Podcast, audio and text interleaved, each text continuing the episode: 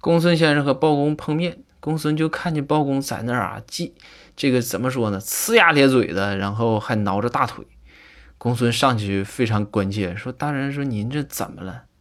然后包公是狂挠大腿根儿啊。包公就说：“哎呦，我这我这不知道怎么了，我这块老痒了。我这公孙，我这是不是得啥病了？”公孙说：“啊，大人，您这个我不看我都知道，就是你这个痒啊，不是啥病。”巴丹说：“哎呦，这么神奇吗？那我这啥病啊？”然后公孙说：“啊，那啥，昨天我用您这条裤子啊擦桃毛来的。”